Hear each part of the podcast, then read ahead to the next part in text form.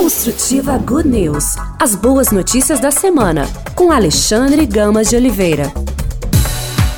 Estamos começando mais uma edição do Construtiva Good News, o nosso conteúdo de boas notícias, assuntos bons que nos ajudam a ser e estar melhor aqui no Construtiva Good News, a nossa edição deste fim de semana. Construtiva Good News.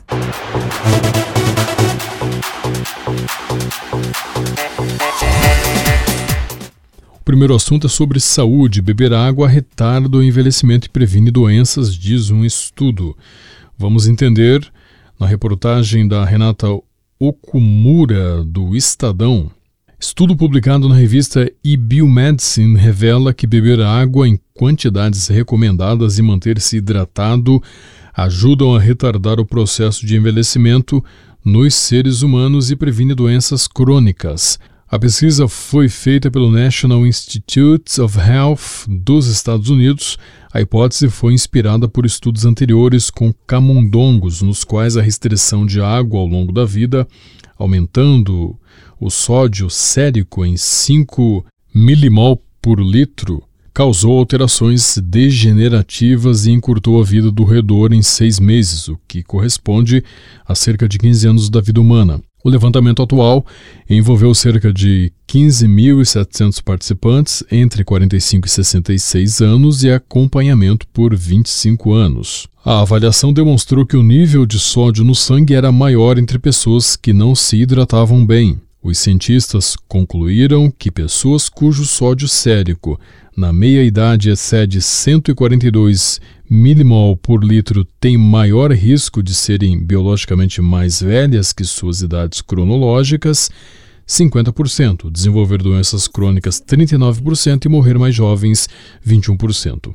Como a diminuição da hidratação é um dos principais fatores que elevam o sódio sérico, os resultados são consistentes com a hipótese de que a diminuição da hidratação pode acelerar o envelhecimento. Pesquisas mostram que mais de 50% das pessoas que não bebem as quantidades recomendadas de líquidos, o estudo, porém, não especificou qual volume de água recomendado por dia. A Organização Mundial da Saúde orienta a beber ao menos 2 litros de água por dia. Então, esse estudo informando, né, por meio de um estudo que acompanhou por 15 anos é, uma quantidade aí de, ou melhor, por 25 anos, né, uh, cerca de 15.700 participantes entre 45 e 66 anos, né, portanto acompanhou por mais de duas décadas, 25 anos, essas pessoas. Então o estudo uh, detectou que beber água retarda o envelhecimento e previne as doenças. A reportagem da Renata Okumura do Estadão aqui no Construtiva Good News. Construtiva Good News.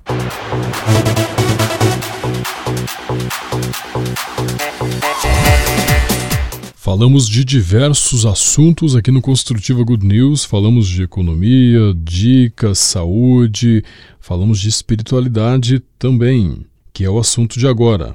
Nós temos aqui o conteúdo da Zoe Romanovski perguntando o seguinte para todos nós: quer uma ajuda celestial para seus filhos neste ano? Então ela está indicando aqui os santos para recorrermos quando precisarmos que eles intercedam pelos filhos. No momento em que uma criança entra em nossas vidas e em todas as etapas posteriores, esperamos e oramos por sua segurança e bem-estar. Pais e professores sabem que é preciso uma equipe dedicada e amorosa para ajudar as crianças a cumprir a sua missão dada por Deus à medida que elas crescem. O importante é não se esquecer de acrescentar a essa equipe alguns ajudantes celestiais aos quais você e seus filhos podem recorrer em qualquer circunstância para obter ajuda. Então, aqui estão alguns santos conhecidos por serem poderosos guerreiros de oração para crianças a caminho da idade adulta. Para crianças no útero, Santa Giana Mola que viveu entre 1922 e 1962, médica, esposa e mãe. Jana morreu após fazer a escolha de levar a gravidez até o fim quando teve câncer. Ela é a padroeira dos nascituros e de suas mães. Para bebês, São Nicolau de Tolentino viveu de 1246 a 1304. Concebido depois que seus pais fizeram uma peregrinação a um santuário dedicado a São Nicolau, ele tornou-se frade e trabalhou como pacificador, pregador e curador. Para meninas, Santa Catarina de Gênova Viveu de 1447 a 1510. Catarina era uma menina de oração que se sentiu chamada à vida religiosa, mas teve que se casar aos 16 anos. Ela levou o marido à fé e eles acabaram servindo os pobres juntos. Para meninos, São João Bosco viveu de 1815 a 1888. Órfão de pai aos dois anos de idade, John ajudou a sustentar sua família e sempre teve um coração para crianças desde tenra idade. Ele finalmente fundou uma ordem para educar os meninos. Para todas as crianças, São José é o esposo de Maria. Quem poderia ser um santo melhor para seus filhos do que o próprio pai terreno de Jesus? Carpinteiro de profissão e marido de Maria, ele ouviu e obedeceu aos anjos que foram enviados para guiá-lo. E para adolescentes e jovens, São Carlos Luanga, que viveu de 1860 a 1886. Carlos Luanga foi um dos mártires de Uganda e foi morto nas perseguições de Mawangan quando tinha 26 anos. Pajem principal do rei, ele batizou secretamente e tentou proteger os jovens sob seus cuidados. Então, aqui na, no conteúdo né, da Zoe Romanovs, você conferiu os santos que podem interceder, dar uma ajuda celestial para os filhos neste ano. Então, para crianças no útero, a Santa Giana Mola, para os bebês, o São Nicolau de Tolentino, para as meninas Santa Catarina de Gênova, para os meninos São João Bosco e para todas as crianças São José, esposo de Maria, e para os adolescentes e jovens São Carlos Luanga. Construtiva Good News.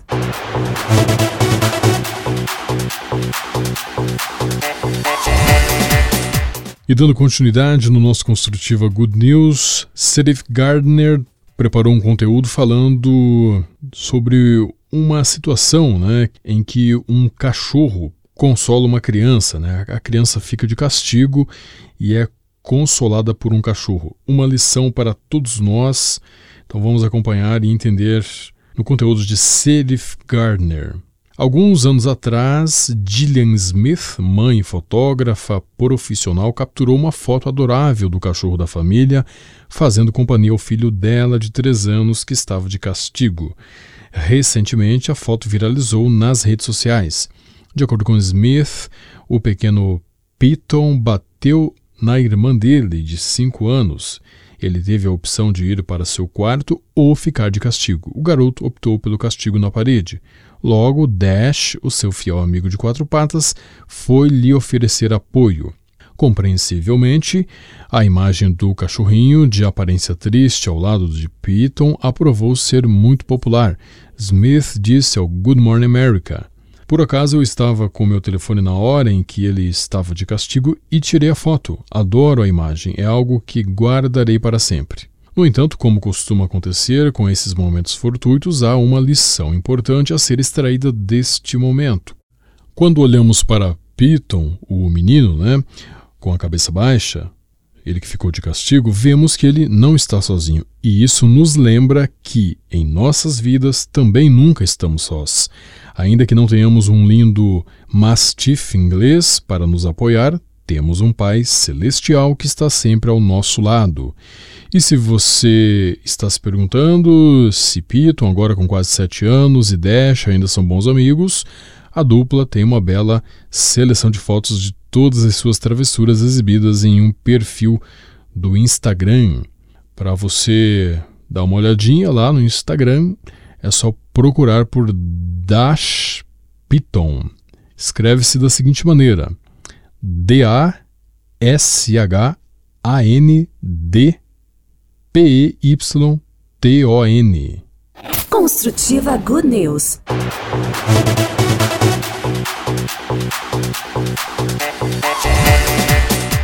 E vamos continuando aqui falando sobre crianças, né? no, no dentro deste assunto das crianças. Seis conselhos para as crianças ficarem bem na missa, né? Para você que leva os seus filhos na missa, para que eles vivam a missa bem.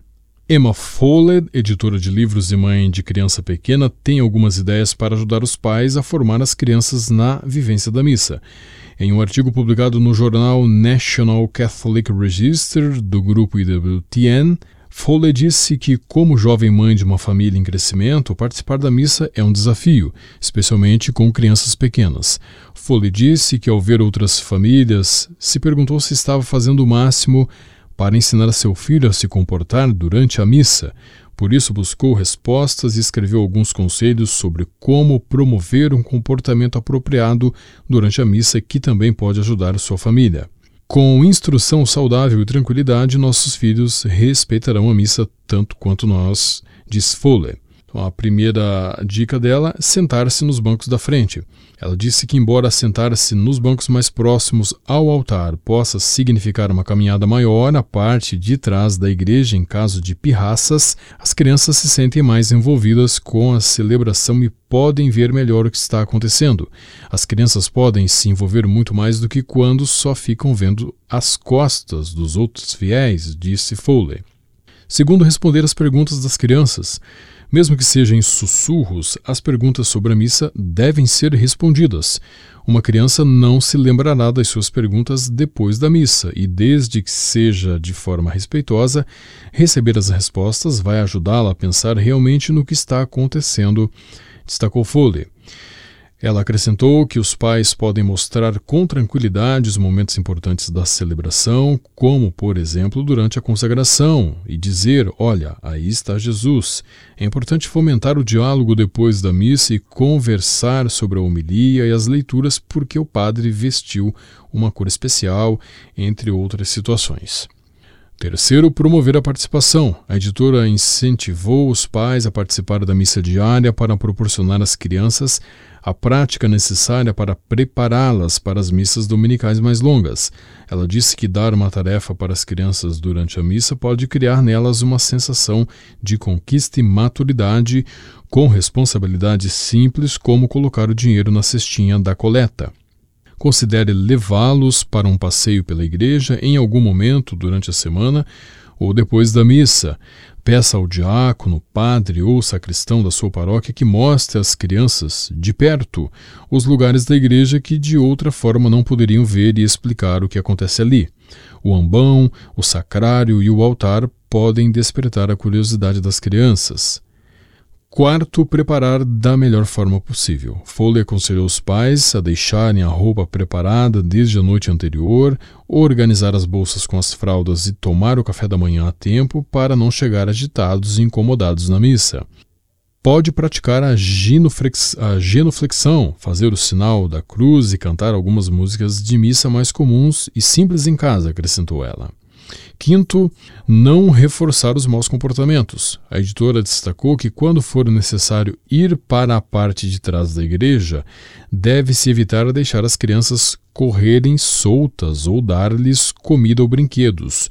Caso contrário, irão associar sua má conduta ao recebimento de uma recompensa. Em vez disso, segure-os em seus braços e dê uma explicação apropriada para a idade sobre o mau comportamento.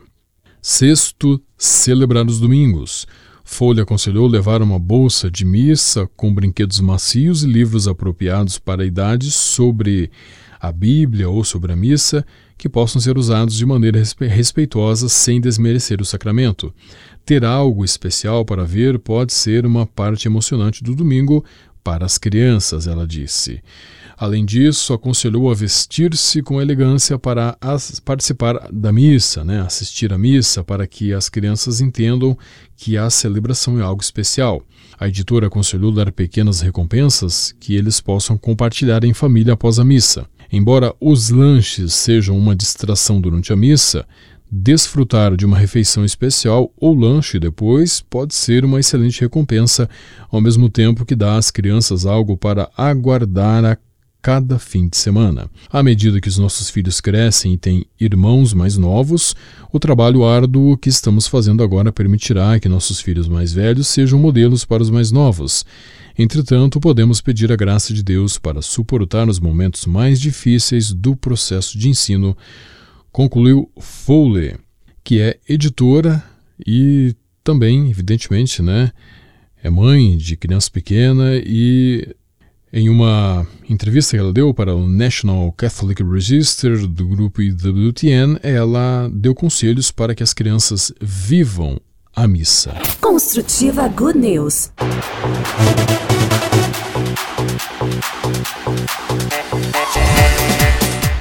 E agora vamos voltar a falar de saúde aqui no Construtiva Good News. Corante vermelho pode aumentar o risco de doenças no intestino, diz o estudo. Renata Okumura, de novo, volta a trazer esse conteúdo aí para gente. O consumo frequente de alimentos com corante vermelho sintético pode aumentar o risco de a pessoa desenvolver doenças inflamatórias no intestino. É o que mostra um estudo publicado na revista científica Nature Communications presente em doces, cereais matinais, bebidas e salgadinhos industrializados. O aditivo conhecido como Alura Red Sea é usado para dar cor e textura. Durante o estudo, camundongos foram alimentados com altas doses do Alura Sea por um período de 12 semanas. Conforme a publicação, níveis mais altos de serotonina foram observados em roedores que consumiram o corante em maior quantidade também conhecido como hormônio da felicidade, grandes quantidades do neurotransmissor, que ajuda a estimular os movimentos musculares intestinais, podem ser nocivas ao organismo, pois alteram a composição microbiótica intestinal. Assim, os mesmos roedores desenvolveram colite ulcerativa, doença caracterizada por inflamação do intestino grosso e com manifestações extraintestinais. No caso dos humanos, o estudo sugere que o consumo do corante pode comprometer a imunidade da pessoa. Então, com informações do jornal Estado de São Paulo, por meio de Renato Okumura, você acompanhou essa notícia aqui dizendo que um estudo mostrou que o corante vermelho pode aumentar o risco de doenças no intestino. O corante vermelho, né, ele está presente aí geralmente em doces, cereais, bebidas e salgadinhos industrializados. Construtiva Good News.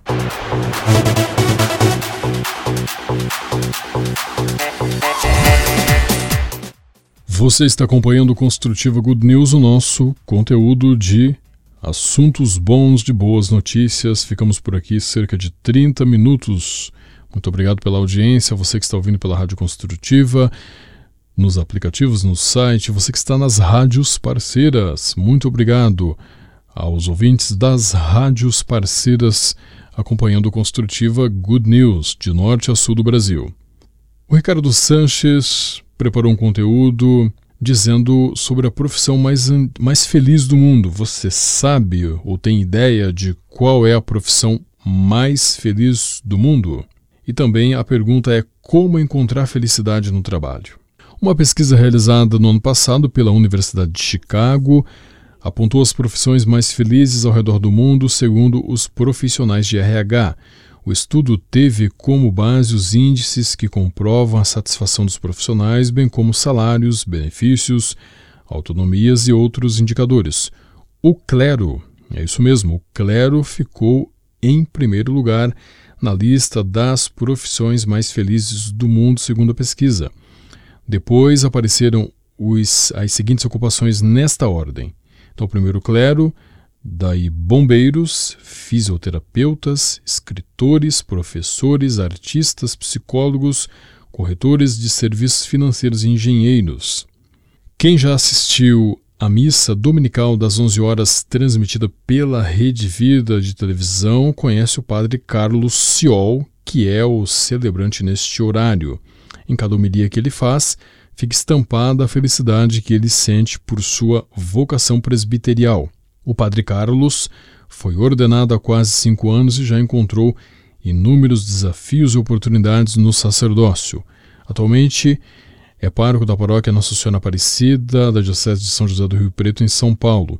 Também é vigário forâneo da Forania Sagrado Coração de Jesus e desempenha um importante trabalho de evangelização em uma das maiores redes católicas de televisão do Brasil. Na entrevista que ele concedeu à Aletheia, o padre Carlos falou sobre os aspectos do sacerdócio que lhe trazem felicidade. Ele ainda deu um conselho essencial para quem quer ser feliz em qualquer trabalho. A primeira pergunta da Leiteia foi: Padre, o senhor concorda com a pesquisa que aponta as profissões ligadas ao clero como as mais felizes? A que aspecto o senhor atribuiria este resultado? O padre Carlos respondeu: Em primeiro lugar, eu acredito que se faz necessário entender o contexto ou a definição de felicidade. Hoje, talvez mais do que nunca, muitos entendem a felicidade como ter uma vida boa, sem quaisquer preocupações, ou ainda que ser feliz é fazer tudo o que queremos. No entanto, ser feliz não é ter uma vida como um mar de rosas, mas é encontrar o sentido verdadeiro para a vida. Ser feliz é partilhar tudo de si para o outro, como disse o Papa Francisco. Não se pode ser feliz sozinho.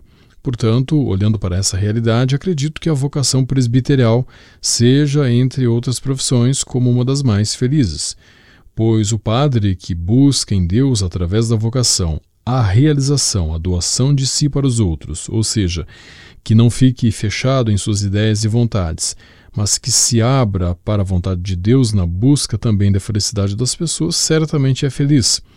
O padre não é um solteirão, ele não está sozinho, embora muitas vezes nos sentimos assim. O senhor é feliz no seu ministério? Sim, eu posso dizer que sou feliz no ministério que Deus me confiou. Não sei fazer outra coisa. Não me sinto realizado fazendo ou vivendo em outras coisas fora do ministério ordenado. Amo muito o chamado que Deus me fez, a vocação que Ele me chamou a viver e procuro fazer e dar de mim aos outros da melhor forma possível, apesar das minhas inúmeras limitações e fragilidades. Qual é a maior felicidade que o Senhor encontra no seu dia a dia como sacerdote? Em primeiro lugar, a maior felicidade que encontro no ministério é poder celebrar todos os dias a Eucaristia. Celebro todos os dias às seis e meia da manhã. É a primeira coisa que faço após acordar. Celebro com o povo de Deus esta é, para mim, a maior felicidade. Em segundo lugar, é quando me sinto útil na vida dos outros. Como é bom saber que inúmeras vezes Deus usa da minha pequenez para ajudar ou transformar a vida de alguém que precisa. Ver a alegria e a transformação de pessoas é, para mim, motivo de felicidade. Sabemos que o sacerdócio tem também suas dificuldades e que muitos padres entram em depressão e cometem suicídio. Como encarar essas dificuldades?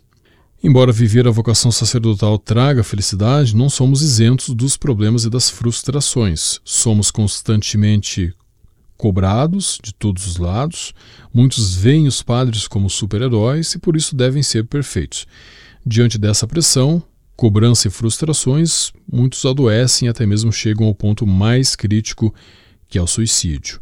Vemos atualmente um número crescente de padres que cometeram suicídio às vezes chegam nesse ponto por falta de abertura e muitas vezes por falta de compreensão e ajuda daqueles que deveriam olhar com mais carinho. As dificuldades são reais e eu penso que para encará-las é preciso, em primeiro lugar, viver na oração. O padre não é funcionário do sagrado, ele é um vocacionado, vocação na qual quem chama é Cristo. Sem Jesus Cristo, sem uma intimidade com ele, não conseguimos ir adiante. Em segundo lugar, é preciso cultivar a amizade. A amizade entre outros padres fortalece. Com os amigos choramos, desabafamos, sorrimos, partilhamos não só as alegrias, mas também as dores. Claro que a amizade não se dá apenas entre clérigos, mas nada melhor do que alguém que vive o que você vive para compreender as suas lutas, medos, tristezas e as alegrias. E em terceiro lugar, buscar uma ajuda profissional. Não é porque somos padres que não precisamos de ajuda psicológica. Pelo contrário, os padres que escutam tantas pessoas também precisam ser ouvidos. Temos nossas frustrações, sofrimentos, sentimentos e, sem dúvida, uma terapia com um bom profissional contribui muito na vida do presbítero. Qual conselho o senhor poderia dar aos profissionais das outras áreas a fim de que possam encontrar a felicidade no trabalho? O conselho que dou aos profissionais de outras áreas é que amem, façam tudo por amor. Pois quando fazemos por amor e com amor, buscamos não só, não só a nossa felicidade, mas levamos os outros a experimentar essa mesma felicidade. E só somos felizes de verdade quando saímos de nós mesmos para ir ao encontro do outro. Só quem ama de verdade é capaz de fazer isso. Então, essa aqui foi a entrevista que o Ricardo Sanches, da, da Aleteia, fez com o sacerdote padre Carlos Ciol. Ele celebra a missa dominical na Rede Vida de televisão às 11 horas da manhã e ele conversou com o padre, né, falando sobre sobre felicidade, um pouquinho aí sobre a, a vida dos padres, como é, é e como como encontrar a felicidade no trabalho, né? Isto porque uma pesquisa apontou que os profissionais ligados ao clero, né, portanto os padres, são os mais felizes, segundo essa pesquisa que foi feita pelos profissionais de RH, uma pesquisa do ano passado feita pela Universidade de Chicago. Né? Então, em primeiro lugar, as profissões mais felizes né, são os padres, aí depois vem bombeiros, fisioterapeutas, escritores, professores, artistas, psicólogos, corretores de serviços financeiros e engenheiros. E então a Aleteia conversou com o sacerdote. Construtiva Good News.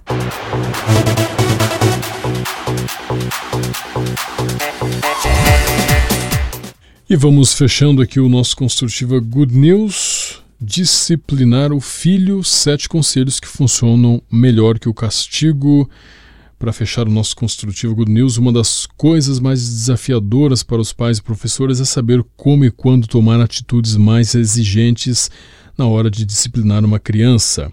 Castigar resolve? São João Bosco, também conhecido como Dom Bosco, sabia muito bem qual era o tamanho desse desafio. Ele mesmo dedicou a vida toda à formação de meninos e jovens, muitos deles rebeldes, que exigiam enorme autocontrole do educador. E assim, ele não apenas ajudou centenas de jovens desfavorecidos a se tornarem homens de bem, mas também formou formadores, conseguindo assim multiplicar o efeito educador. Nas suas cartas, ele estabelece um sistema preventivo. A ideia é predispor os alunos a obedecerem não por medo, mas por convicção. Neste sistema, a força deve ser excluída. No seu lugar, a caridade deve ser o principal propulsor da ação.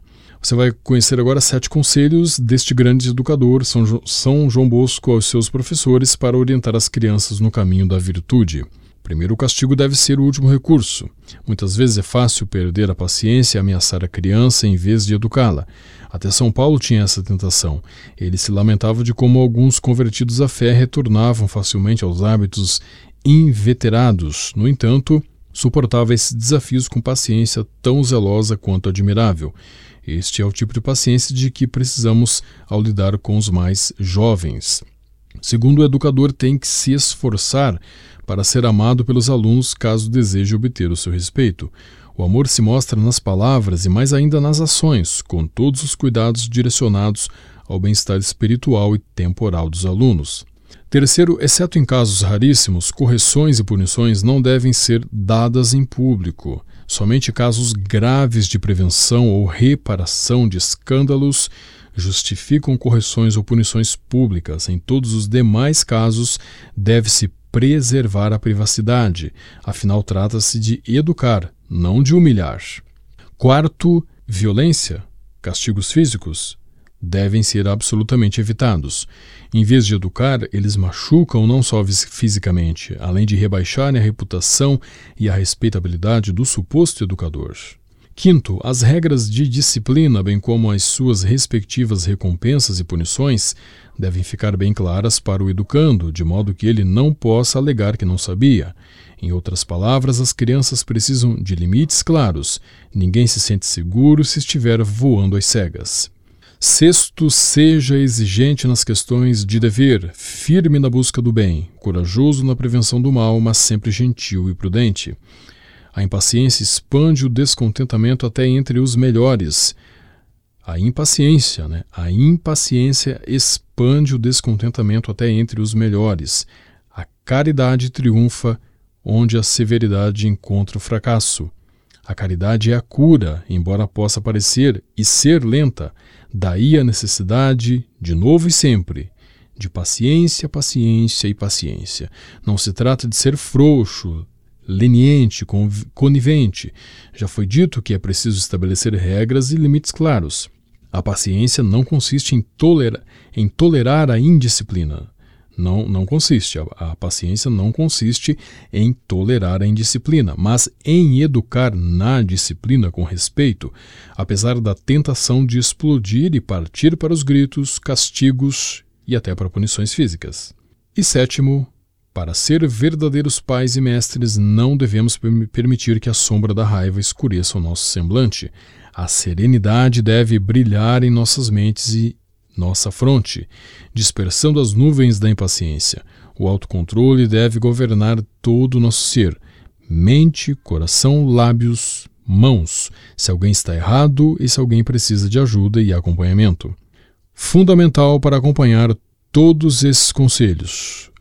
A humilde oração a Deus é imprescindível e fará uma diferença notável que edificará e iluminará. E fechando então essa edição do Construtiva Good News, fechando então esta edição do Construtiva Good News, você acompanhou os sete conselhos de Dom Bosco que funcionam muito, muito, muito melhor do que o castigo. Sete conselhos para disciplinar o seu filho. Muito obrigado a todos, agradeço às rádios parceiras, agradeço a você que ouviu pela Rádio Construtiva também, a você que está ouvindo nos nossos podcasts em diversas plataformas. Que Deus te abençoe que você tenha uma grande semana muito abençoada. Que Deus nos livre de todos os inimigos, espirituais e carnais, visíveis e invisíveis. Que Ele esteja à nossa frente, atrás de nós, do nosso lado direito e esquerdo, acima de nós, abaixo de nós, nos olhos de quem nos ver, nos ouvidos de quem ouvir sobre nós, nos pensamentos de quem pensar sobre nós. E que Deus esteja na boca de quem falar sobre nós. E lembre-se sempre. Tenha fé, tenha esperança, esteja sempre em oração e não desista que as coisas vão dar certo. Vá sempre em frente com muita perseverança. Um abração para você e até a próxima edição de mais um Construtiva Good News.